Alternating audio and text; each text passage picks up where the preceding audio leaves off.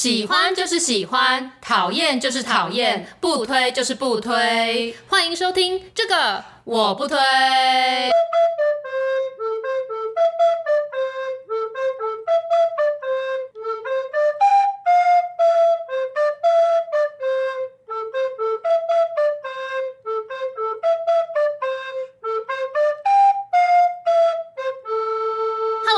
我是编辑小姐 Yuli，我是瑶瑶，欢迎大家收听最新一集的这个我不推。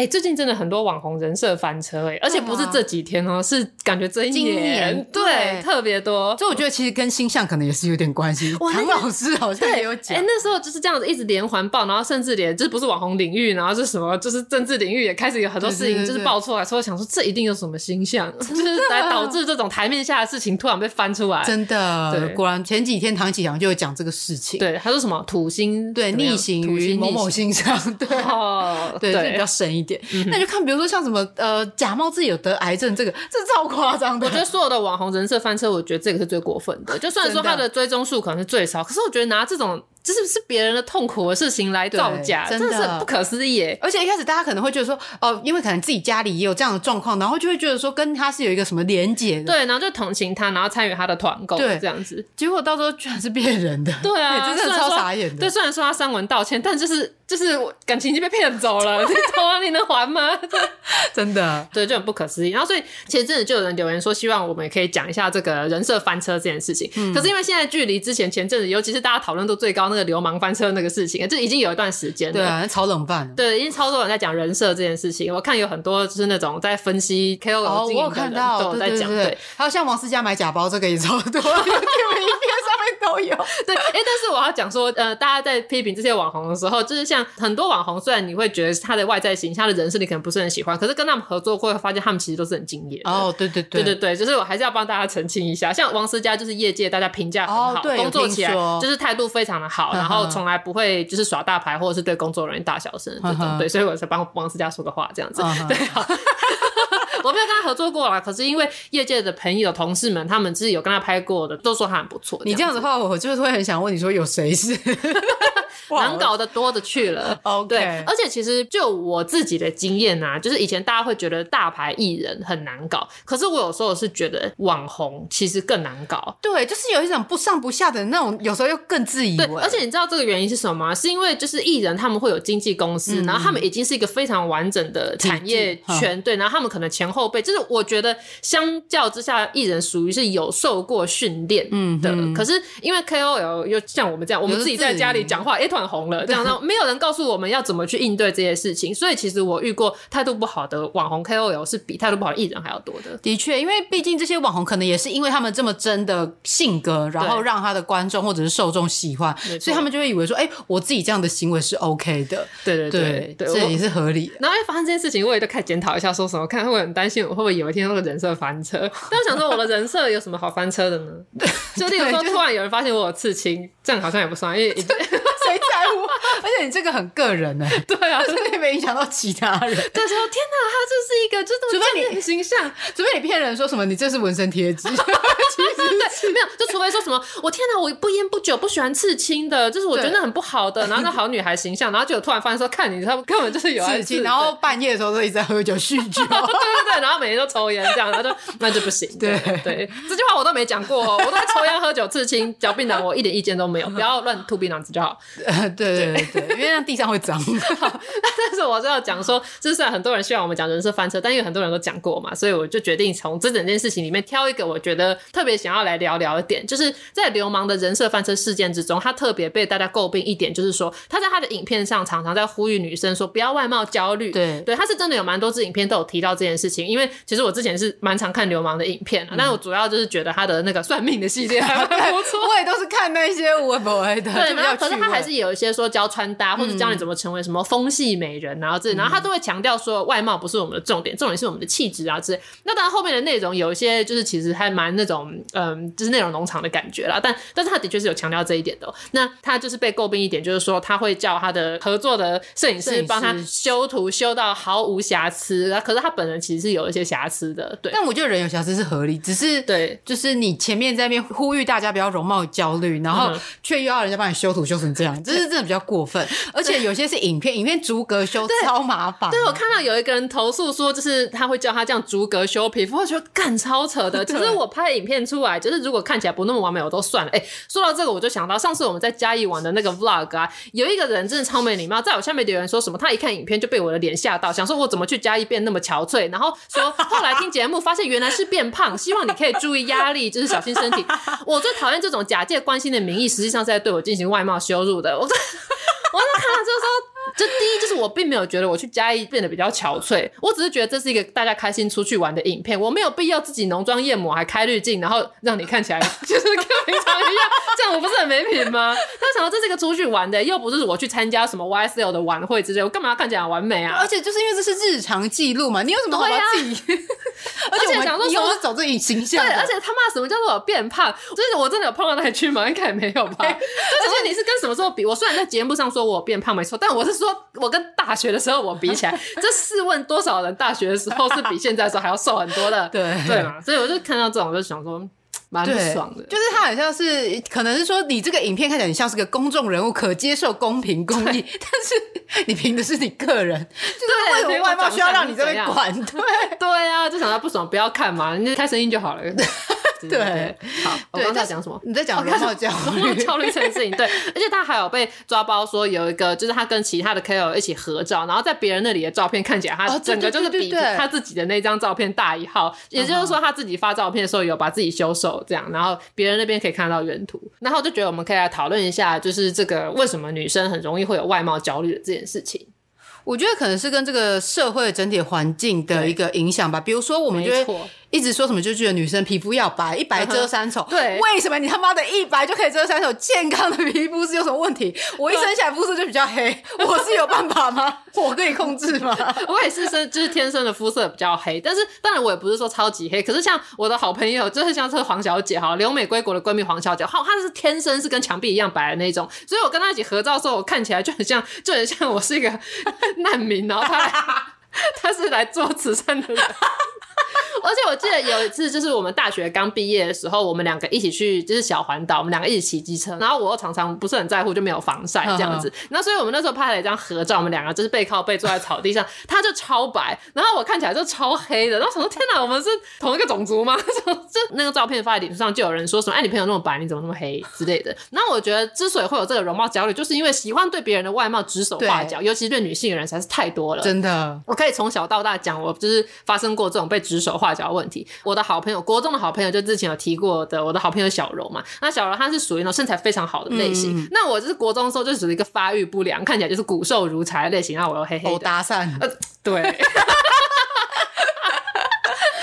那所以我们两个就是小柔，就是那种男生都很喜欢，因为他就是很有女人味，然后玲珑有致，就大家都是喜欢他这样。然后那个时候对我们进行外貌攻击的人，她也是女性哦，她是一个我们班的体保生，她自己的人设就是那种大辣辣型的女生，我觉得那是她自己给自己的人设。然后总之她对我每个人讲话都是说啊，我就是讲话很直这样。她那时候看到我，她就说为什么小柔身材那么好啊，你就是胸部那么平，来跟她当朋友？然后我想说什么意思？对，哦，我我我平胸，我不能跟有胸部的朋友当朋友，有胸部的朋友就是当朋友吗？这这很怪啊，这公差小，这没有逻辑耶。对对，就讲的是公差小，所以那时候我就觉得说，怎么会有人会是讲这种话？就这件事情有合逻辑吗？就完全没有啊。对，对。然后我觉得更糟糕的就是我们班的男生，那因为他就是看到小柔的时候，他就看到小柔，他就说你是乳牛，就好像就是在说他的胸部比较大之类，就叫他乳牛。然后他看到我，他们就说飞机场。我想说大也不行，对，大也不行，小也不行，你们到底要我们怎样？对，而且想说莫名其妙。好，男性的话就是你们又没有拥有这一项，对，你们根本没有什么好管别人怎么样的。对，而且你知道这是国中哎，而且这是国一还国二，就是大家还很小，然后你就已经可以感受到那种对你的外貌的那种恶意。啊，其实更小的时候也有发生啊，因为大家知道我现在的长相其实还是有一些人工的成分，就是我其实矫正牙齿非常多年。对啊，你这样讲，大家会以为你去做什么整形。就是其实我以前真的不是长这样，我是靠矫正牙齿才有了我现在这个脸型。那虽然我现在牙齿还是有点乱，就是因为我没有好好戴维持器。对，但以前小时候我牙齿非常乱，而且我那时候在换牙的时候，我掉了四颗牙齿之后，我只长两颗，所以那先长的那两颗完全就肆无忌惮的长，所以空间很大。对，所以大家看，就是如果我跟瑶瑶的笑容的话，你就可以发现我的门牙是她的两倍大，对吧？几乎嘛，对不对？就是因为我门牙是有桥段，哦，所以你的门牙比较小颗，对，有像下面有稍微磨一下这样子。所以在小学的时候，矫正牙齿就是还在进行中的时候，就是班上的那些男生，哎、欸，都是男生，我我不是在针对性别，可是真的是有只有男生会嘲笑，他们会叫我龅牙妹，然后就是什么兔牙之类的。然后我开始戴牙套的时候，因为戴的是传统式的牙套，不是现在还有隐适美，所以就被叫钢牙妹之类。所以就是这些绰号。然后因为我嘴唇比较厚，那因为我有人说什么香肠嘴之类，所以其实这些诸如此类的绰号我真的是听多了。所以那时候我去矫正牙齿的时候，我就想说，哼，我就变漂亮给你们看。所以我以前超喜欢那个蔡依林的《看我七十二变》，我就觉得我都准备要变了，你们现在给我看着哦，就想说你们就不要十年后同学会的时候再来后悔当时没有跟我当好朋友，就十年后根本没有人邀请我参加同学会，你根本就没有朋友，醒醒吧，根本就没有朋友。对，对，但是你不觉得就是其实，在公民课本或者是一些什么生活课本上，其实都教很多关于在人跟人相处之间应该要就是注意的事项，嗯，然后就是不可能不可以去进行一些歧视啊，嗯、或者是一些霸凌的言论，就是课本都教的很多，但是我们的行为好像并没有因为这些内容然后而去进步。对，这也是我觉得这件事情到底要怎么改善，就是我到现在还想不到。但我觉得还有一个原因，就是当你的周围的人都会做这种外貌玩笑的时候，你就是如果是小孩的话，那如果你身边就是你的爸妈，可能他会嘲笑别人长相，或者他可能是没有恶意的。例如说，他就在评论电视上面的人，可受公平的艺人，就说这个艺人长得也普通而已嘛，怎么能出道？这样你的小孩可能就会觉得说，哎，那你去评断。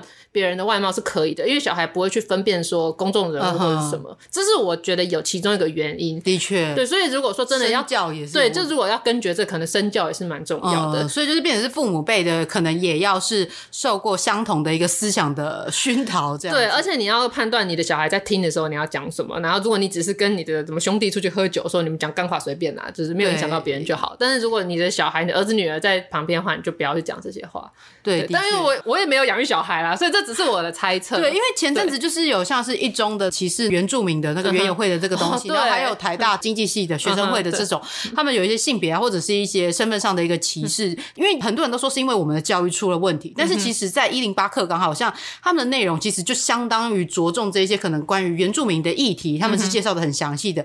那关于一些性平的这些资讯，其实也是给很足够的。对，那到底为什么这些就是还是会形塑出这样的一个呃学生跟下一代出来的？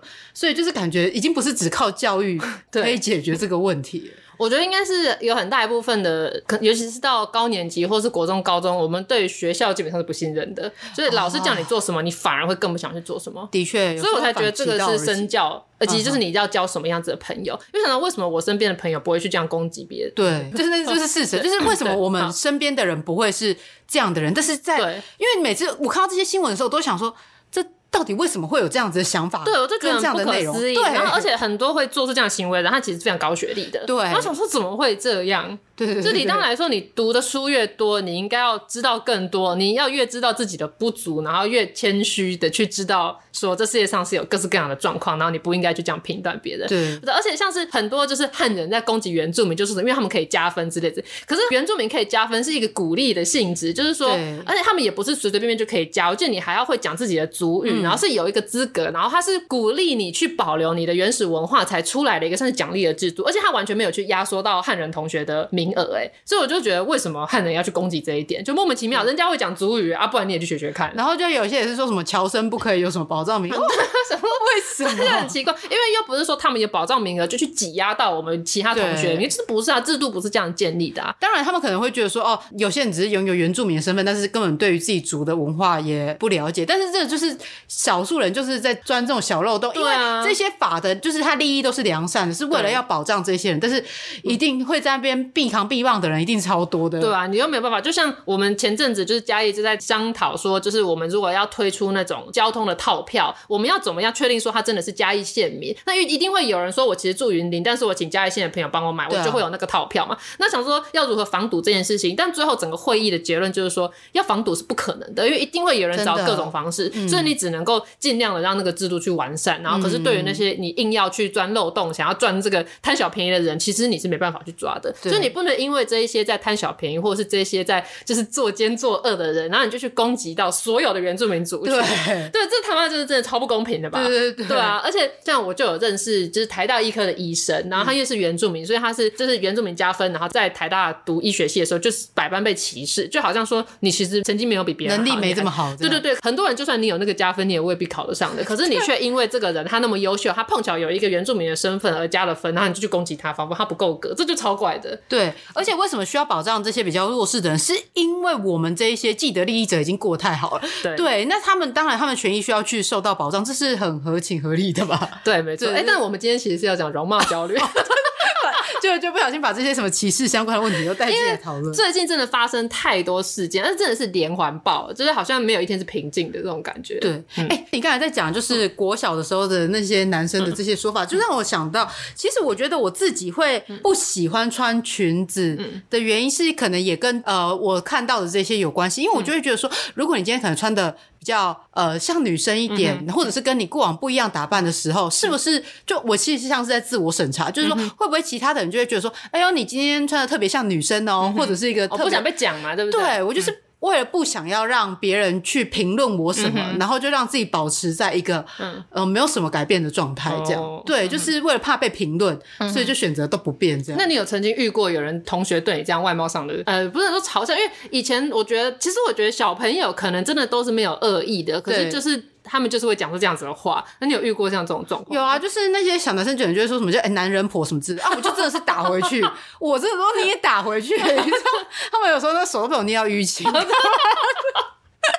是我想说，其实我那时候的情境的确也是就是 蛮蛮阳性的，有什么不行？而且没有，我只是觉得就是男人婆这个词可能不好，对，但是他听起来很负面，对对对，但但是的确是蛮阳刚的一个女子这样子。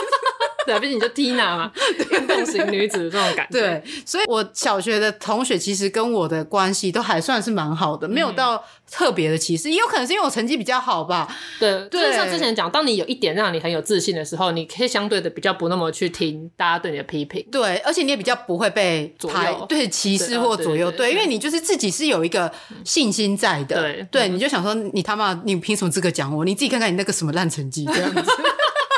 对，就你一定要有自己心里的这个很重要的防火墙。对对，但是其实有很多的女性，可能就是她比较是中庸。我不是说就是整个到离偏差值很远，真的很低，就是说可能比较中庸，但是就很容易被呃男性透过这种 mans planning 或者是那种叫什么 PUA 的方式，对，然后就觉得说啊，好像我自己身为女性，就真的在职场上是比较不具优势的，或者是我就是要听令于男性的指教这样子的一个感觉。你讲到这个，就让我想到，就是前阵子政治圈不是爆出了很多那个性平，就是 Me Too 的那个事件嘛。嗯、但其实这当然不只是政治圈啦，因为我像我待过这种时尚圈、出版业，其实还有很多地方都会有这样子的事情。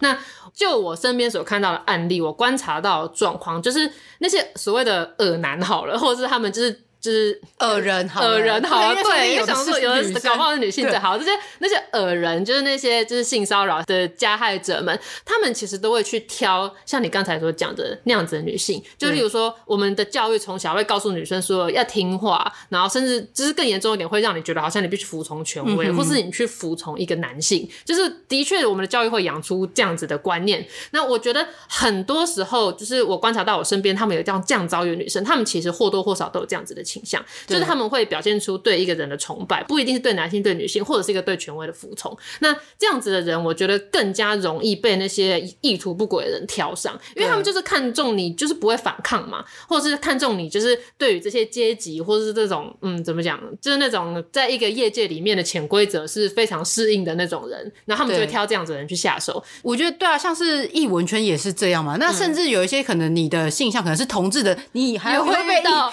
对。所以其实我觉得这个真的跟性别没有关系，那也跟性向也没有关系。还有就是跟你的个人能力什么，有时候其实也没太大关联。因为那一些、嗯、呃，通常那些就是侵犯人的人，他们很多可能在某些领域是很被敬仰的。嗯、对对，就是大家会可能因为崇拜他的这一项就是能力，对、嗯，然后你会进而觉得好像他其他方面应该也很好。对，但是其实相信他，对，但说明其他私德就是很糟。对，这世界上多的是生活淫乱的艺术家去了。真的，对 对。但在事后的时候，就是现在人看，就是说什么哦，他就是比较浪漫多情，屁蛋啊，屁蛋啊，去死！对，就是个什么性骚扰惯犯啊，就是一个性侵害惯犯这样子。对，没错，对这种案例真的听也蛮多的。那像你的话，你有遇过这样子的一个情况吗？你知道，因为这件事情整个发生的时候，就很多人来问我，因为我有待过，算是我待过艺文圈吗？我不确定。待过出版业，然后我现在有待在政治圈工作，那、嗯、所以很多人会问我，然后我就是回想的时候，我想说，嗯，好像没有。但是我昨天 ten 就是再仔细想想，就发现，哎、欸，其实有。那可是 我当下呢，我并没有觉得我是被就是那种权势性性骚扰或者怎样，然后告诉你如何破解这些事情的原因。那那个时候。这个的当事人是一个现在讲出来一定大家都知道是谁的一个老师。好啊，我也知道，你不要说了，你不要讲那么明啊。然后，总之他是一个教授。然后我跟他会认识呢，是在一个演讲上认识的。那当时主办单位是邀请，就是什么资深的的工作者跟年轻的工作者来对谈这样。然后，所以我们是有同台演讲。后来有一次，我跟这个老师我们在旅游的时候，哎，在旅途中巧遇，这种他乡遇故知嘛，所以就一起喝咖啡之类的。那后来呢，他就开始比较密切的，就是来跟我聊天，他其实还会送我礼物什么的。那他就是会开始邀约我一起。去吃饭之类的，嗯、但是你知道那个时候我的想法是什么吗？我就想说，赚到了吗？没有，我想说，哎，又是一个被我的美色所蛊惑的男人。那你知道这位老师，因为他在他的圈子里面是蛮有地位的，就是其实我知道他有非常多的迷妹，然后我想说，哎，一个有这么多迷妹的人，却这样主动来追求我，一定是我太漂亮、太有魅力了，对。然后我就觉得说，我那时候心里就觉得说，哎呀，就是连这样子的一个人物都还是臣服于我的魅力，对。然后我那时候我一点都没有觉得我是那个吃亏的人，那然后他请我吃饭或送我礼物，我都还觉得说什么，哎呀，真不好意思，让他这样破费了，这样。所以我其实那个从头到尾我并没有觉得我是个受害者，那他的确有时候。会有一些肢体接触之类，可是都还在我觉得还好的范围。那后来就是呃，我要讲几个案例给大家听。对，我想说你这样刚才这样讲，大家没办法了解为什么。对，那为什么在这整件事情中，我最后并没有成为受害者，而且那个老师他最后就是选择就是放弃我，就没有再继续纠缠。有一个原因，就是因为至少我身边看过的案例呢，就是女性她可能本身可能是一个比较可能之前的工作者，或者她是个学生，那对方可能就是个老师或者是一个作家这个地位的人，那他既然来接近她，那女生可能就会觉得说，天哪，就是这样子一个大人物，竟然会来青睐我，他会觉得自己是受宠若惊，对，然后被选上，然后他就是已经马上就有一个说我是被选中，我好幸运这样，那但是我没有，那。没有这样想的主要一个原因，就是因为我们是在演讲上同时被邀请成为那个演讲者的，所以其实我那时候压根心里我不觉得他是一个比我高位多少的人，你就是觉得你跟他算是一个平起平坐。对，我觉得我跟他是平起平坐，你出书，哎，我也出书，就是我们都是作家这样，所以我心里我已经我本来就没有那个说去崇拜他的这样子的想法，所以我就是把他当成是一个啊追求者，又一个人就是被我魅惑了，像这样子这样，所以就就是很坦然的跟他互动。那再来还有一点就是，再来第二个原因就是因为通常这样子的人他会使用一些。甜言蜜语的公式，uh. 对，那他甜言蜜语的公式，然后一般女孩子听到可能就会觉得说很害羞，然后那个暧昧的氛围就建立起来了。那但是呢，自我教大家一个破解法。我之所以会有这个破解法，是因为我就是有一种迷之自信。我等下可以再跟大家分享一下，你要如何培养出这种迷之自信，让你在未来所有的外貌修路上，你都可以就是坚若磐石，不迎刃而解。对，没错。首先，他当然就是进行一些外貌的夸奖，然后他就是说什么，哎、欸，我觉得你真的长得漂亮，很有气质。然后我就拨个头发说，我知道。的确，对，然后我就说，真的，我今天早上出门的时候，我照镜子就觉得说，哎、欸，我今天妆容怎么这么好？就是他在夸奖我，可是我就开始夸我自己，所以那个暧昧的感觉是。对，没有。你，你原本通常那女生是可能，她可能是期望看到你就说很娇羞，说啊没有啦，对，她会期待一种你脸红的那种那种氛围，哎，那个暧昧就是你就会升高，对，你就是会有一种恋爱的错觉，然后你就会掉入他的陷阱嘛。可是我就说，对我今天早上出门的时候，我也觉得我今天真的是蛮漂亮的，才出门的，这样，然后对方就是顿时不知道说什么。对啊，还有另外一个案例，我后来回想，觉得一般人遇到一定会觉得很恶心，就是那个时候，就是我跟那个老师比较常来往的时候，刚好是赖推出语音。讯息的时候，所以他就传了语音讯息给我，他可能好像是跟我讲说哪边有个展，要不要一起去看？然后我就也回了语音讯息给他，然后他就是回了一个语音讯息，说什么我觉得你的声音很好听。对，那如果是别人，可能觉得说，要么就是觉得说我被夸奖，要么觉得我被骚扰了。然后那时候我听到他说觉得我声音好听，我就跟他说，那是当然啦、啊，我们这种靠演讲吃饭的人，声音能不好听吗？对，哎、欸，暧昧的暧昧的感觉又没有了，而且你又直接拉到那个什么，就是比较工作取向，没有跟演讲对以这为生。对啊，原本一个是爱的情爱的氛围，就砰拉回现实。所以今天如果你遇到有一个人，就是想要用这种甜言蜜语的话，你就这样子打回去。只是开始夸自己，那后来那个老师就允许你就回说，哈哈，说的也是。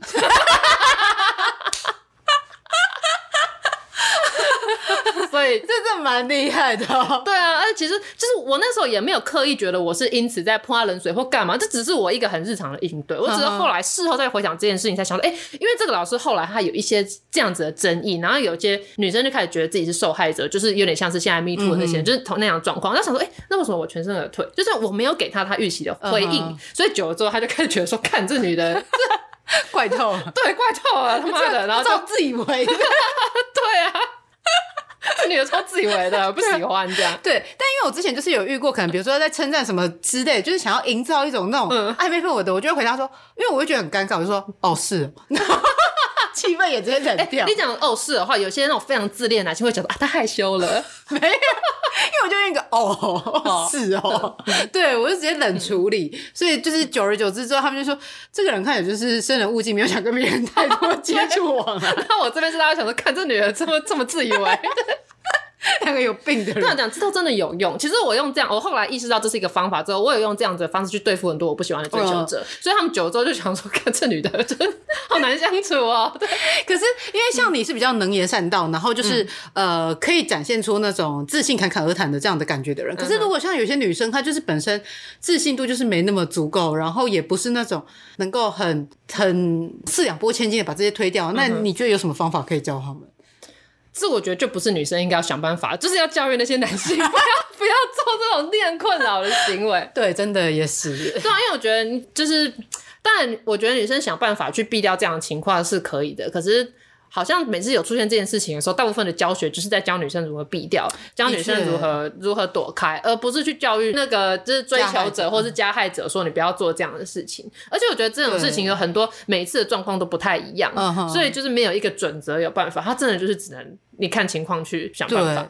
而且这一些加害者，他们说不定根本没有觉得他自己讲这些话有问题。对，我觉得是这样，因为你知道这个社会过去整个就是围着父权打转嘛。对。那那种在办公室里面那种开女性的玩笑啊，或者是拿女性的身体特征来讲一些笑话。在以前，这真的完全就是好像被当成吃饭喝水一样稀松平常的。然后甚至还有人觉得说，哎对，环境里有个女性跟大家这样开开玩笑，也可以什么让气氛比较热络。对，对，尤其是我之前就是遇到一些那种过去在做组织这样子工作的女性，他们会说，就是真的是这样。嗯、那以前如果你坚持做这份工作，你就是人，而且或者是你就是硬气，就是你更对，你要么就是硬起来，对，变 man，要么你就是你就是要能忍。那就他就说，他那时候就把自己想成有点像那种公关那样子的角色，你可能你偶尔被客人吃个豆腐什么东西的，但那个前提也是因为这。位前辈他是可以接受这样子的，他认清，不是每个人都对这那那是因为他自己愿意为这份工作做了牺牲，但不代表说每一个从事这个工作的女性都应该要这样牺牲。而且很多加害者就是可能事后这些就是受害的人说他当初讲了什么话让他觉得不舒服的时候，加害者会说没有啊，当初你也有笑啊，你那时候也没有做什么特殊的反应。对，但是他有想过说在这个场合下。对，要那么没礼貌，直接说什么对我 滚开，或者要让这气氛这么尴尬吗？对啊，你跟他小这样子。对，我不想吃你送的早餐。对对，我根本不喜欢你这个情书，然后我就觉得你长得很恶心，你可以不要靠过来。会讲这种话吗？对啊，而且我觉得很多时候，我我不晓得是大家的家庭都这样，还是或者是我的家，就是很多人会教女生要有女生的样子，那其中就包括了，就是你讲话要淑女，或是你就不能。这是我觉得是台湾的家长都这样教，哦、就是你不能那么直接的把你心里说出来，你讲话很直。会被说的没礼貌，嗯、哼对。可是有时候你是需要讲话直来帮助你远离一些不好的情况。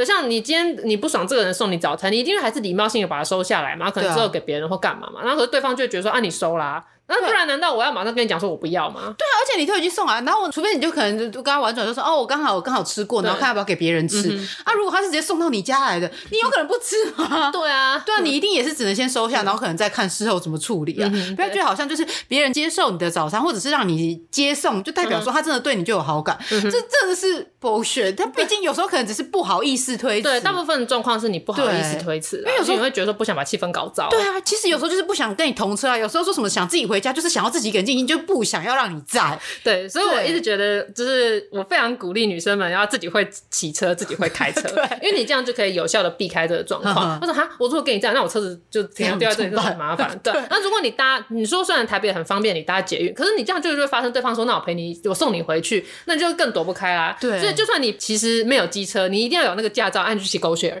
对啊，我都说我骑车。对啊，我骑车，然后你就去那边骑，那找到车了，对对对，就走掉。没错，就。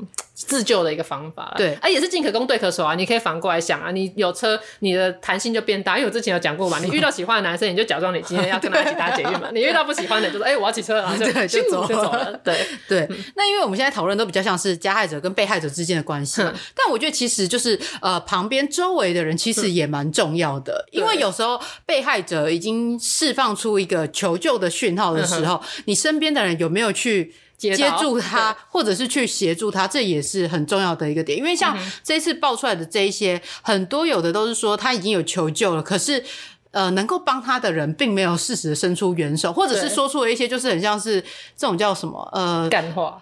对，刚或者是觉得 风凉话，对对，风凉话。你为什么不跳车？你为什么不大叫？对对，你为什么不出去喊一喊？干嘛？但其实这对被害者而言是没有任何帮助，二次的伤害。对对，所以我就觉得就是呃，大家可能要多培养一些同理心，就是平时做人可以看起来很冷漠，但是同理心还是要有。对，而且我觉得这件事情很简单。当你遇到这种情况的时候，你只要想想，如果是你遇到，你希望旁边的人怎么样帮你，你就去帮那个人啊。对啊，对。而且有时候就是可能同性别的人还变成是加害者。对啊，我看到这种都觉得超不爽的，尤其是那种女性在为难女性，我就觉得说我们女性在这个社会上已经是，虽然我很不想要讲我们很弱势，但是我们的确就是被迫站在一个稍微比较弱势一点的状态。对，然后你还不团结，你还要去互相伤害，这样有合理吗？对啊，就是我们在争取女权的时候，就但就是有一些人就是在那边伤害 这些女性的权益。对，我说。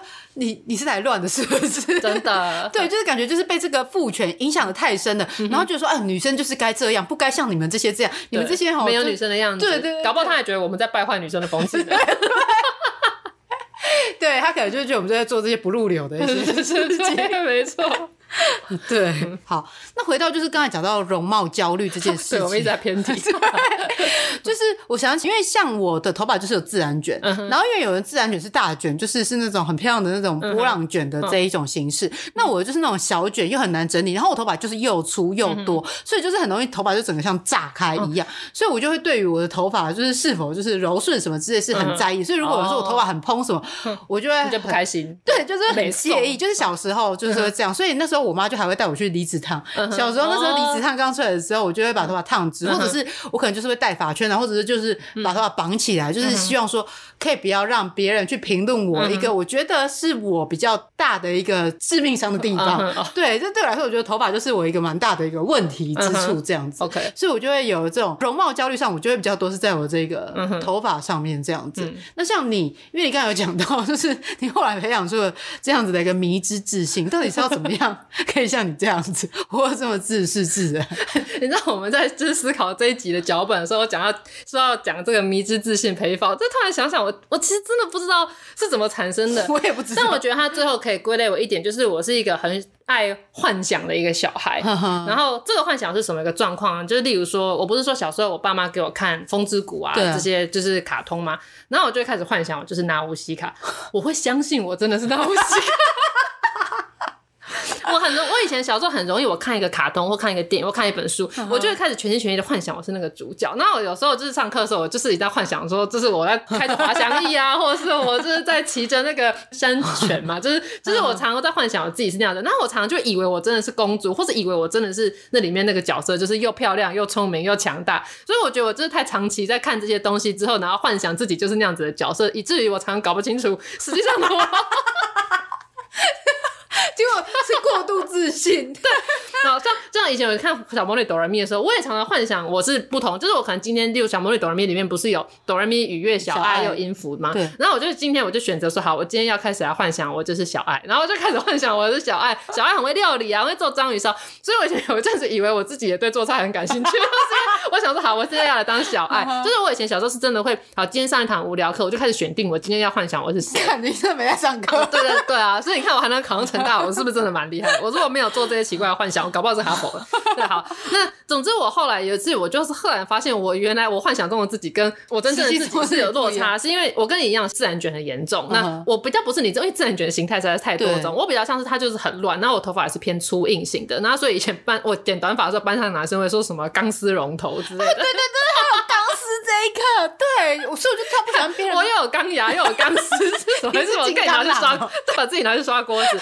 但总之那个时候有一次我们全家人在吃饭的时候，对我就不知道哪根筋不对，我就跟我妈说，我觉得我全身上下我最满意的地方是我的头发。那我那时候是看的，我忘记看什么故事，然后就是那个女主角讲的这句话，然后就她是以很以头发自豪这样，所以我就在看那个，然后我就是不知道又有哪根筋不对，我就跟我妈说，我觉得我全身上下最满意的地方就是我的头发。然后我妈就说啊，怎么会？我要说，可是你的头发很难整理，而且又很乱。然后我就跑去厕所照镜子，我想看我头发，我头发怎么这么难看？而且我以前通常我我那个时候小学那种头发应该大概长到锁骨，然后我会绑马尾，就是绑起来这样。然后我那时候就觉得，我就想象我绑马尾起来之后是像那种卡通的女主角那样很漂亮的马尾。可是我那马尾就其实就超乱，然后就整个炸开这样。那还有一个就是我从美国回来就刚转学到，就是我最后那所小学的时候，美国很流行戴发带，而且现在也很流行发箍。可是现在在戴发箍的时候，你会把刘海跟一些两侧头发留下来嘛？那可是对，但那时候我们戴发是整个从额头这样把 所有头发这样往后。就那时候不是在流行这个吗？美国也在流行吗？所以那时候回来的时候，我就从美国就已经带了很多原本在带的发箍。那我那时候我去学校，然后我的那两个朋友就之前提过的小芳跟小贾嘛，小芳也很喜欢这个造型，所以我们就一起戴那个发箍的造型。然后我都想象我那个发箍戴起来是像呃，就是那种公主的那种感觉，你懂吗？这种漂亮的。我后来回去看我小时候照片，说看，这六自然卷应该是也是蛮炸的。对，到底三小，为什么我以前会觉得我自己很漂亮？而且我因为我小时候就近视嘛，所以我戴眼镜。然后我就想象我，我就一直觉得我是像那个小妹哆来咪里面的雨月一样，就是戴眼镜，然后看起来很聪明，都看起来对。那我现在回去看我以前的照片，想说好丑。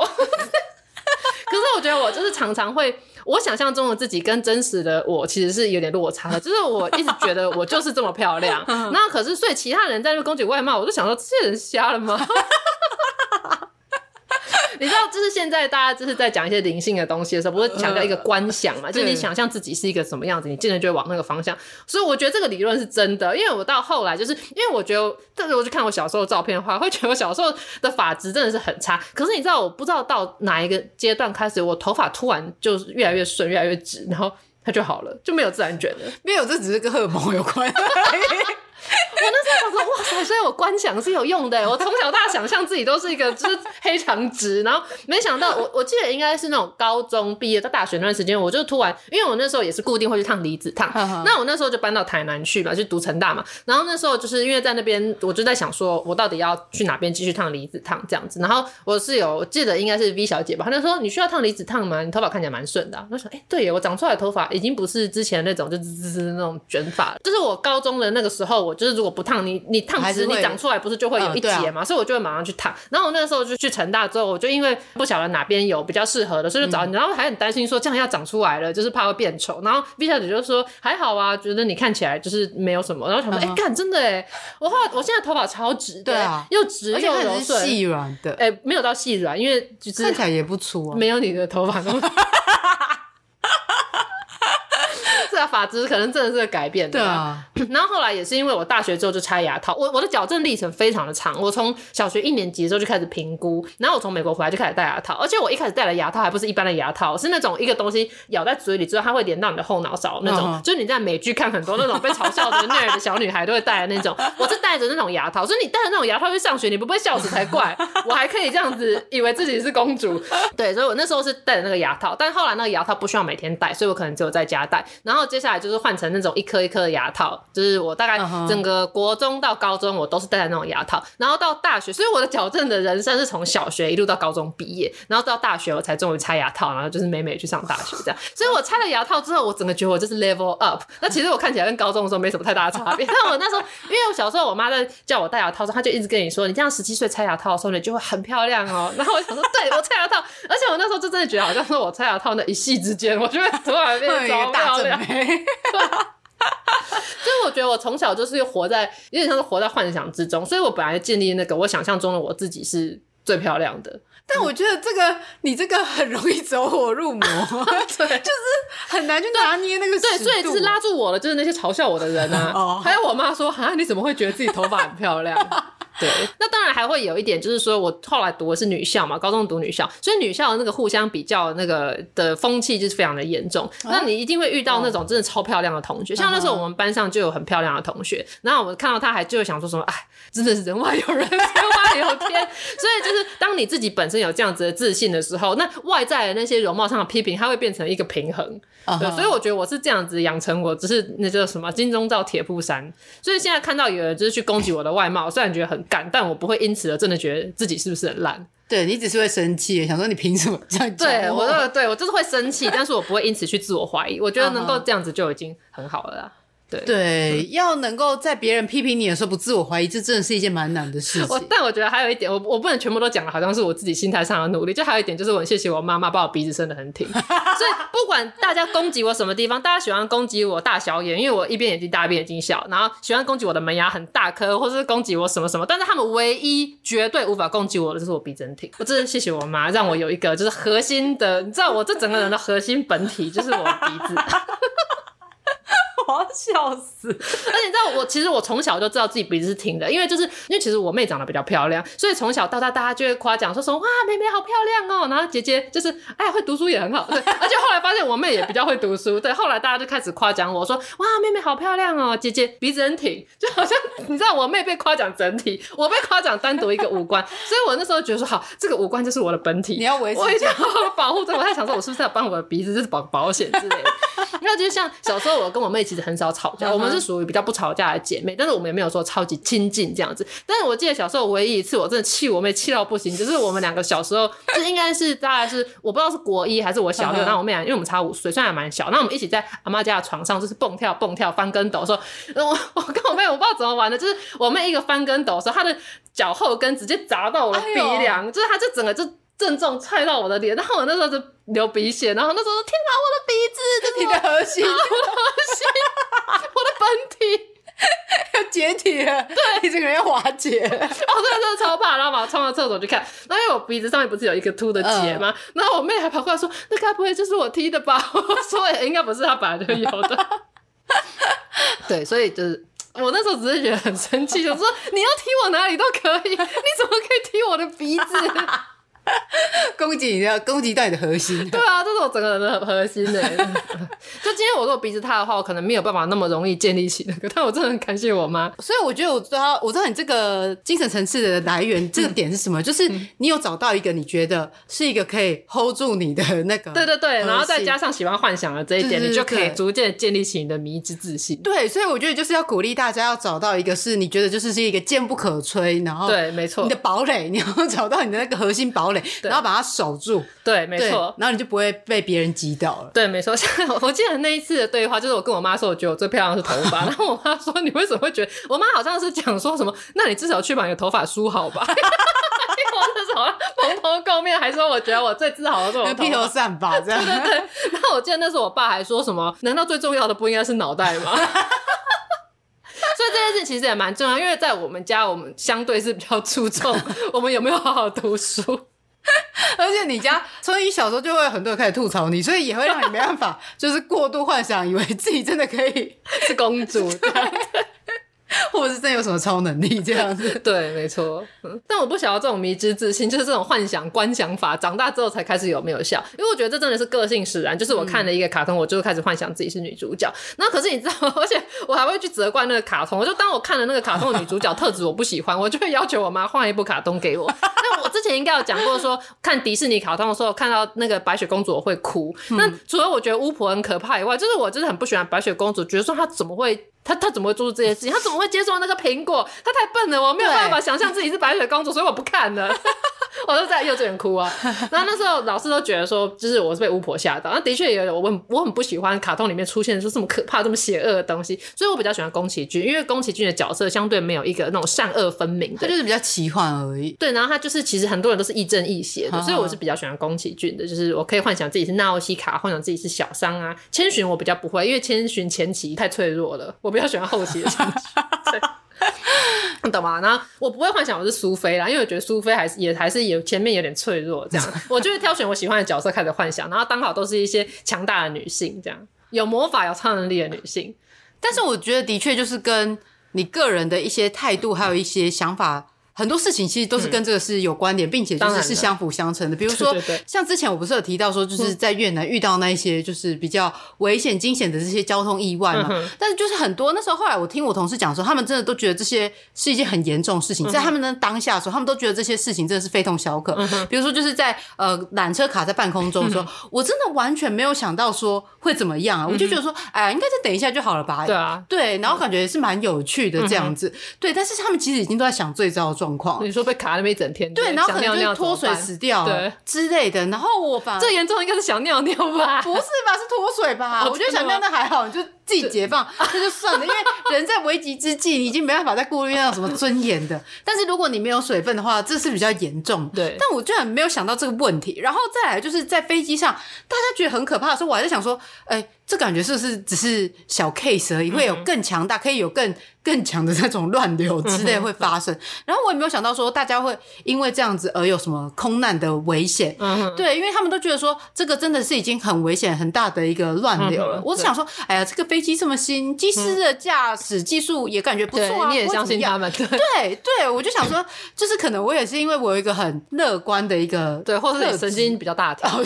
其实神经比较大条的人过得比较快乐，我觉得这是事实。对，但是其实以前我都一直以为我自己是一个很悲观的人，因为我就想说，因为我名字有一个诗嘛，然后说，以前的时候就是有一个诗，要做诗，对，要做出一个，然后苦民所苦，你才可以写出一个什么好的内容，这样子。对对对。所以我就觉得我自己应该要拥有一个就是比较悲观的感觉，然后觉得天哪，怎么会这么糟？这样。但是后来发现，其实我根本就不是这样的人。哎，那我也可以讲，我是从小就是被说我是一个很乐观的人，那我自己也自认我是一个比较乐观正向的，所以这个在我大概高中在当个文艺少女的时候就遇到了一个大问题。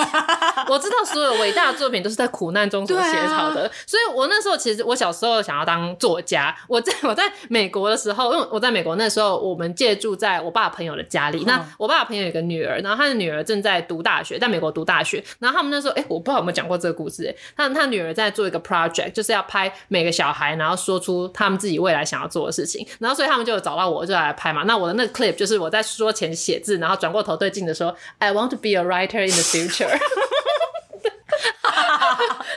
对，然后所以，我小时候是真的想当作家，是那种写小说的那种作，就真正的 writer。OK，你是说比较文学性的 writer，对，就是就不是我现在这种图文作家这一种。那我后来发现这条道路不适合我，是因为它真的需要一定程度的一一些。悲伤的事情，对，才能够去，就是更有感受性，又或者是比较敏感、对，就是那样，对，对，我也觉得，就是很多时候，我之前有被就是验尸机讲说，我好像对某一些精神性的东西的领悟力比较差，然后我想说，哈，真的吗？有吗？然后的确就是说，当他去意识到说，好像有人为了什么事情不开心，我就说，啊，有吗？对，对，我也很常这样子，然后可能他就说什么，哦，你知道他刚才在不爽吗？说，啊，是哦，我没发现呢。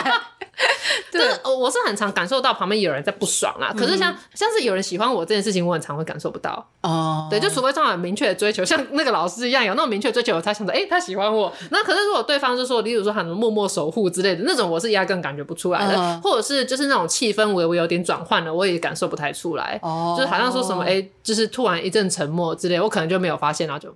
而且像你看，我两个朋友绝交，我也没发现啊。对，对，就是我对于这些细微的东西，时常是没有感受的，所以这样会导致我想创作的时候，我其实是没办法，没办法写出真的很深刻的故事。嗯、那我也知道这一点，因为后来在上课的时候，老师也有讲到嘛，伟大的文学作品很多都是在苦难中诞生。然后想说，看我过得这么快乐，然后我对自己这么满意，我要怎么样写出伟大的文学？所以我后来才转而说，那我要当漫画家。那我那时候本来说我要当少女漫画家，画的爱情故事啊，结果发现我对爱情的感受性也不是那么的高。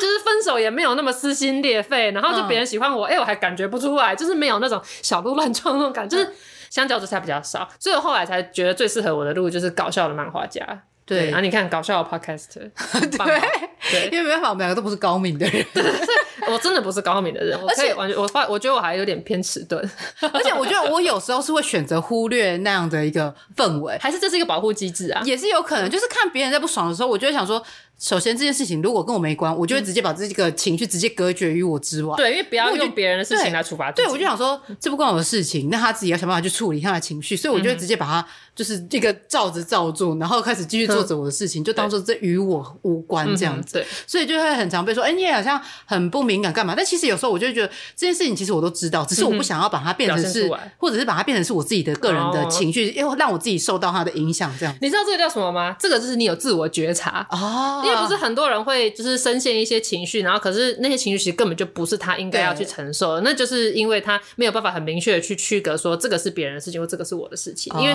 有时候就是被情勒的人，我觉得很大一部分就是因为他太有同理心了，所以他会容易去感应到，或者是就有种苦民说苦的感觉。这个词好像用的不大对啊，就是很容易跟他人共感，然后你会去共感，对对对，然后你就会去承受到一些其实根本就不是你要去承受的悲伤跟压力。对，我想想，因为我在小学不是说我之前以前有写诗吗？这这。我也是啊，我不知道折成纸飞机射到对对面的那个，我就记得我六年级到就是国中的时候写的那个诗，嗯、我就是有一点就是想要写一些比较情感、比较内心层面的东西，嗯、但其实我真的没办法写出来，嗯、对，因为我可能就是 sense 不到这样的一个情绪，嗯、所以我就没办法用文字去描绘出那种细致感，嗯、因为我觉得看有些人可能用譬喻法，或者是用一些转化的方式，嗯、哇，这个把情感这个写的好生动哦，嗯、但我就是没办法。可能跟我们这种什么情感比较迟钝也是有一些关系，所以你就是比较会写论说文嘛。对，因为是比较简单，因为我们就是起承转合这样子这些。对，我也是啦，就是论述文的结构相对比较擅长。可是其实抒情文我也蛮会写的，那是因为我知道老师们大概喜欢什么，就堆叠一些词，藻引用一些名人的话语，然后就可以拿到。对，我觉得反正我对我在写这些文章很多都是只是考试取向，因为我知道老师要什么，我就给他什么这样子而已。对，也不是真的说真心文学创作。对，没错。我是觉得我有喜欢创作，但真的不是，可能真的不是文学性的，就是我多年来的志向可能并没有很适合我自己，所以我就是毅然决然的开始画。搞笑的漫画这样，对，但你不会担心，就是像你这样子过度乐观、过度自信的人，之后可能会一发不可收拾，然后导致走向灭亡之类的状态吗？好，那我跟你讲一个，就是呃，就的确会有这样子的担心，尤其是我小时候最常被我妈念的一件事情，她就是说不要乐极生悲。我妈常常觉得我得意忘形，然后就会乐极生悲，而且我也的确很常发生，就是我就是在那边得意忘形的时候，然后下一秒就发生了不幸悲剧。对对，就是例如说，就是什么东西忘了带啊，或者是什么，就是发现人家个人就记错时间呐，就是我常常发生这种得意忘形的事情。那再加上我自己不知道为什么，我有一个想法，就是说，我觉得。一个人的人生，他的幸跟不幸应该是固定量的。的确，就是你懂我意思吧？就是后来我当然想说，例如说我的幸福，可能是例如说我上一次可能祖先累积的福报或干嘛，可能我这辈子的幸福就是这一些。那我这辈子一定也会有一些不幸，就是那些。嗯、那如果我这一次就是使用了大量的幸福之后，那后面后面会不会会我只剩下不幸的？对，那我就我就想要平均我人生的幸与不幸这样。Uh. 那所以通常就是当我觉得我非常的人生很顺遂的时候，我就会。有点警惕，想说，干最近有人过太爽了，会不会要发生什么不好的事？对，会不会发生什么事？是我就是一直会有这样子的想法。好，然后好，这是个前提，就是我个人的人生观嘛。那前阵子大家知道我不是很爱玩哈利波特的游戏嘛？但是是我男友还在玩，还在玩哦。而且他最近才大更新，所以有很多新的玩法。好，这个游戏是我男友就是小狗同事带我入坑的嘛。那其实我并不是那么擅长玩，就是游戏中，尤其是那种要对打的那种。所以说我之前不是有讲过，有一个前男友跟我一起玩游戏，然后会把我骂哭，因为他就觉得我打的很烂。整个拖累到他，那我的确是比较不擅长做这个，尤其是他们有一些那种打决斗或者像 LOL 这，你要注意到你的敌手的走位，然后你自己你这边你要就是你要闪招，然后你要走位，然后你要知道说你什么时候出什么牌。那有时候他那个游戏还有些规则，你出牌的顺序可能会造成什么样子的不同。就其实我觉得玩游戏一点都不是一件简单的事情，那对我来说是很难的。那所以我跟我男友组队在哈利波特打决斗社的时候，就是常常会打输，然后打输的原因可能就是说我的走位有问题，就例如说。对方可能有一招是可以用绳子把两个人捆在一起，然后再打我们的。所以两个你组队的时候，两个人不能站得太近。那可是我就常常就是我在注意对手，我没有注意到我自己，然后就发现我就是跑的位置已经跟已经跟就是小狗同事的角色很近，然后我们就马上就被绑在一起，然后我们就是被出一招，我们两个就炸掉，一起死掉。那其实我玩了这么烂，其实我进步的速度很慢。如果是其他的，就是之前那些前男友，他们应该开始侧杠胶啊，就开始说这你玩那么烂，为什么要玩这样？真的，真的不要玩。对，但是因为小狗他是一个有修养的人，基本上有时候我看到他在偷翻白眼，但是。他不会，他不会恶言相向啊，这是我对他非常赞扬的一点。那后来有一次，就是因为那个赛季快要结束了，然后如果在那个赛季结束之前你没有打到殿堂级的话，下一个赛季你就要从零开始重新开始打。所以我那时候就想说，哎、欸，我已经玩这个游戏那么久了，我起码也该打上一次殿堂吧。所以我那时候就拼命的打，我就囤了好几瓶那个可以打的那个药，然后就是一直打一直打，因为他就陪我一起打嘛，我们组队。然后就是例如说我可能打十场里面只赢两场，所以那个升级的速度是非常非常的慢。然后就是后来打到最后有一局，就是我们明明快要赢了，然后结果就是因为我的一个操作失误，然后就又输了，然后我就是还。就是气到，就是还哭出来，然后大家也哭，我说我怎么打这么烂这样。然后后来到那天最后，我有成功打上殿堂，对对对，我有打上。然后那时候小狗同就问我，就是他就觉得说，你玩这个游戏玩得这么痛苦，还要玩到哭，你到底为什么要玩？因为他很担心我是为了陪他才要玩。然后我就是在想想说，对，为什么我常常打这些线上游戏啊？其实我并不擅长，所以我打的很差，然后常常觉得很挫折。但为什么还是要玩？然后我就是后来就是发现有一件事情，就是因为。过去我的工作如果很顺的时候，通常我的感情状况是很糟的，所以我那个时候会觉得说，哎、欸，我的生活是有一个平衡的，就是说我这边发展的很好，那当然我可能就付出一些不好代，可能我感情就不好，我就觉得这个生活很平衡。那为什么最近我会这么沉迷于打哈利波特游戏？而其实我还打的很烂哦。主要的原因就是因为我最近工作就是还蛮顺利的，就是做自己喜欢的工作，然后每天都觉得蛮有成就感啊。我的感情也蛮顺利的，跟小狗同事交往就是很 OK，也没什么吵架之类，那一切都顺风顺水，会发生什么事？会乐极生悲。而且就是我又是一个很有自信、很容易得意忘形的人，所以其实我生活中很需要一点一个东西来提醒自己说。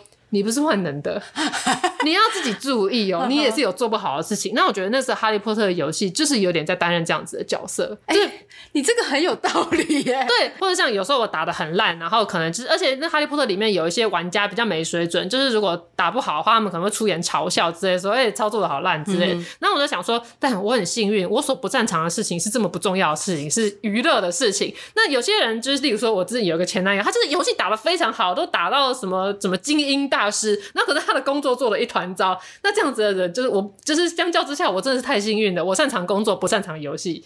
对，然后我就是用这样子的方法，就开始觉得说什么好，我的生活要趋于平衡了。对，所以我觉得这个前提之下，是因为那个前男友他的、嗯、呃玩游戏，其实对他来说也是一种娱乐，而不是作为工作。因为如果是作为电竞的人，他们当然是玩到对。那如果是他的工作，电竞的人如果还打不好的话，那就真的。对，所以现在是他说是他工作做不好，嗯、但是却在娱乐这一块那么的享受这样子。对，对，对，没错。对，嗯、我觉得你这一套理论很合理耶，因为我在想，因为我其实也都会一直有一个就是生于忧患，死于安。对对对，没错。对，我就是一直都把这句话放在心上，所以我就觉得说，我不可以让自己过得太快活，因为其实我说是一个有点懒散的人，就是我喜欢瘫软在家里。嗯、然后呢，我就想说，为什么我一定要上飞轮课？其实我真的很讨厌做有氧运动，嗯、我也。一点都不喜欢，就是一直流汗，然后要一直让自己的心肺功能，就是要如此的这样加强。Uh. 我只是觉得说，我不可以让自己活得太好，uh. 要让自己就是有一个痛苦的一个感觉，没错，然后感觉好像才可以登峰造极，并且知道说自己就是真的是有极限的。我觉得我好像都是在这种过程中在追求一个让自己不会就是太过于、呃、安逸，对安逸，安逸的一个。对，因为我也常觉得说，如果我就是什么事情都很顺利的话，我就会进入一个安逸的状态，然后我会以为自己好像真的很厉害，我就会变成喜欢对人家说教，然后非常目中无人的人。但是我有事情是不擅长的，这件事这个蛮重要，要一直提醒自己。对，就是都会有人可以为你的老师。对啊，那同样想要提醒自己，就是生活不要太安逸，我就不会选择去骑飞轮，因为那真的太痛苦了，那个变成不幸会大于我前面的事，所以就是大家在选择这种事情的时候，我还是我还是要那个 就是平衡一下。像你看，哈利波特打的不好，但是再怎么样还是一个我喜欢的故事里面有趣的游戏，而且我的那个角色我帮他就是换了很多衣服，还不同的发色，还、哦、有一些装扮，对，就他还是有快乐成分在。可是你知道自己打不好，就可以提醒一下自己。对，好，不知道这样子的那人生观，听友们有没有觉得，可能就觉得很荒唐。想到这两个不知道在讲什么，对，我怕大家都在觉得我们要宣扬一些不知道光小的东西，邪教。但我觉得每个人都可以在自己的生活中找到取得平衡的方法啦。对对啊，还有像说我这，我觉得这个幸与不幸的平衡还，还还有在生病的时候，因为像我常常就是有一些小病，嗯、例如说我可能突然今天有点胃痛啊，或是我可能某一天皮肤大过敏，然后我当我发现这些小病的时候，我会觉得说哦，幸好我的这个都是小病，因为我觉得我听到很多像我妈之前就说她有个朋友平常都健康饮食跑马拉松，从来没生过病，结果一生病就是肺腺癌，然后想说哇塞，代表人的幸跟不幸真的是有一个定量的，他前面。把健康值用完了，后面就会突然有一个超大超严重的，然后他就没化疗，就很辛苦。而且幸好是因为他本身有在运动，所以是有化险为夷。然后想说，他幸好我都是小病小病小病，那我的所有的 就是疾病值，他居然慢慢被分散掉，那我就不会一次得一个超大的病。但我但我知道这世界不是这样运作，但那是我自己内心的想法。对，但我觉得这个就是因为你在小病的时候你就有注意到，他有可能是其实有一些征兆是他忽略哦，所以你说这其实也是有科学根据的，对，因为他就是一直在累积，但是他可能就觉得哎、这没什么吧，嗯、对，过几天就会好了，过几天就会好，那就一去检查就对，就整个病灶就越来越严重啊。你就是在小病的时候就把它处理掉了。对啊，那我之前还有发现，就是当我觉得一切都顺风顺水，然后很顺利的时候，我就突然开始生一个大病哦，然后想说那个病就是在提醒你说你现在有点得意忘形了，你要注意了哦。对，然后或者是它就像是一个韧体更新那样子，就是逼你休息，再重新开始。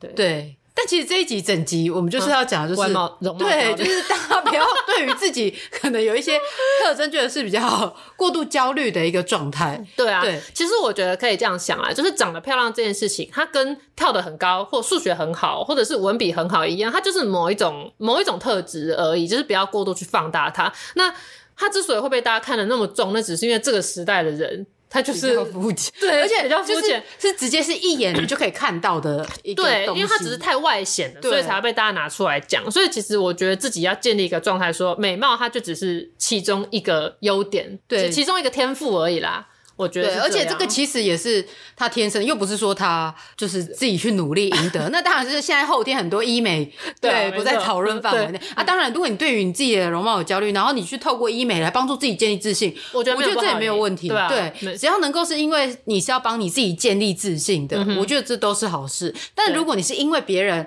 一直在批评你，或者是你是觉得别人觉得你怎么样而去做改变的话，嗯、我觉得这就比较没有必要。而且我觉得还可以做一件事情，就是每天出门前你在镜子前面说：“天哪！”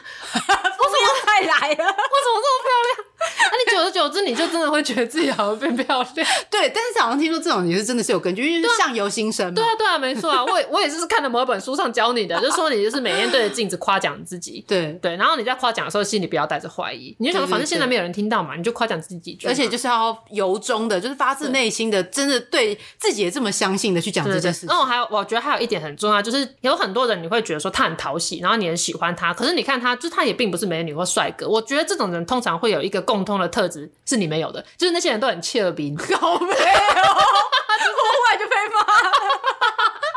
就是那些人都是开朗，然后是带着笑的。我觉得其实。怎么讲？就是脸上常有笑容的人，不管怎样都是讨喜的。对，然后你如果想要再更进阶一点的话，就是你说好话的人，基本上都是讨喜的。真的。所以我觉得这个其实才是最重要，因为一个再漂亮的人，你可能看他说哇，她真的很漂亮。可是如果他态度很差，那个臭脸，或者是他讲话很很尖酸刻薄，你久而久之你会觉得说哦，她虽然很漂亮，但是我一点都不想跟她对啊待在一起。对啊，对啊。所以说，就是你得到美貌，就是你就是天生有一个就是某个优势。对。那但是你如果没有去善用它，对你。最后，这个美貌就只是一个。就是皮而已啦。对对，没错。我讲到这个幸与不幸的事情，我突然还想到，现在已经一个小时，你再抓一下。就是我们在讲就是流氓的这个事情嘛，就是提到说从过去就是那些合作厂商的留言，会感觉好像说他一直以来好像其实做人就是都，都是这样，对，都是这样，就是蛮多人其实不喜欢他，觉得他不好合作。可是他为什么他可以获得一个这么大的成功？我觉得这有一个原因，就是根根据流氓他自己的影片，你这辈子的福报很多是你上辈子积德，或是你的祖上积德，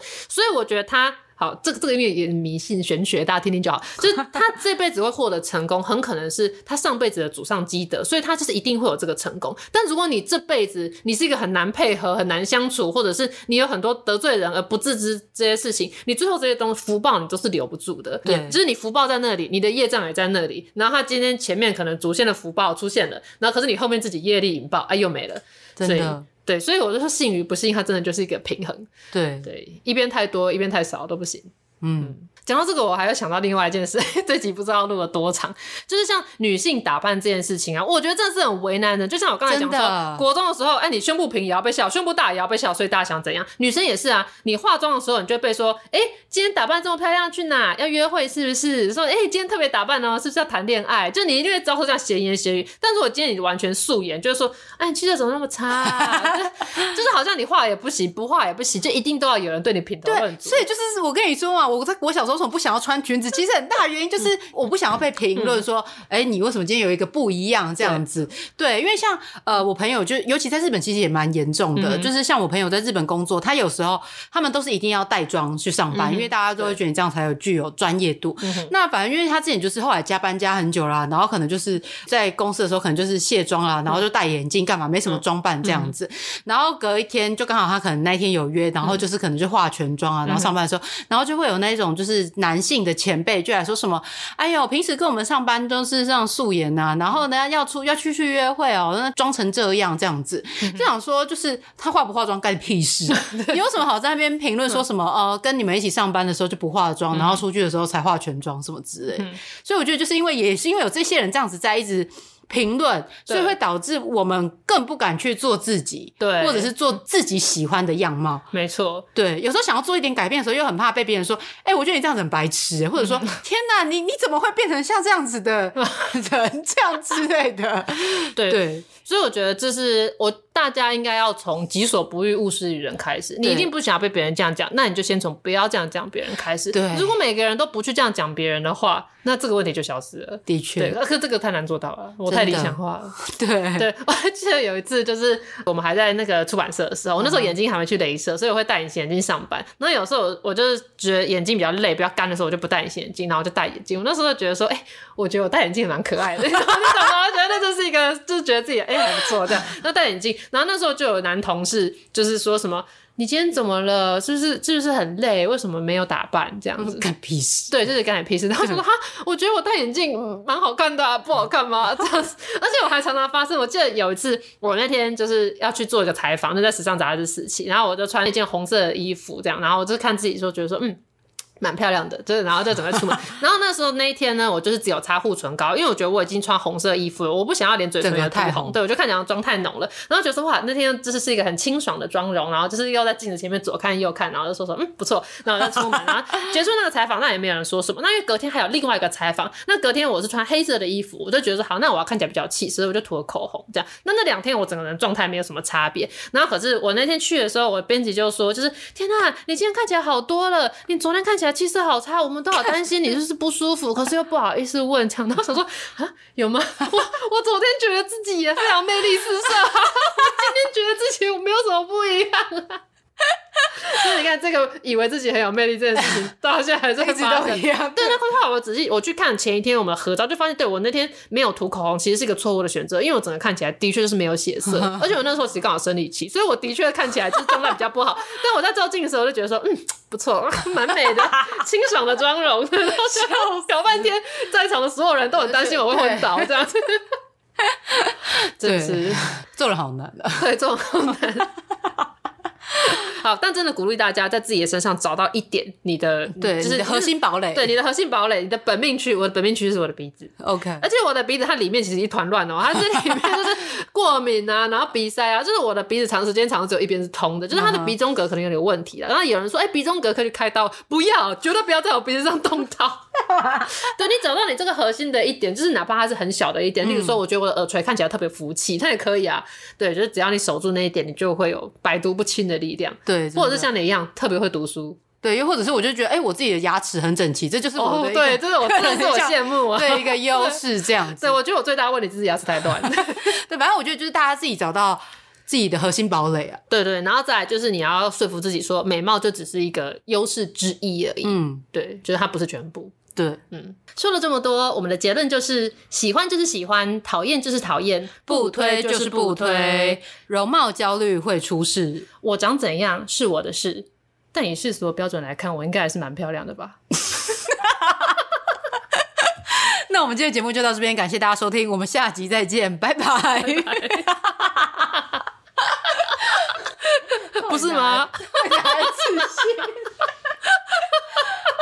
OK，一二三，下下下下集预告。哎干、欸，你知道我发现我老板有听我的节目，真的假的？人家说那个划船比赛那个，对。每周二上午大概八点左右，请准时收听。这个我不推。啊，如果没有更新，你就再多刷几次呗。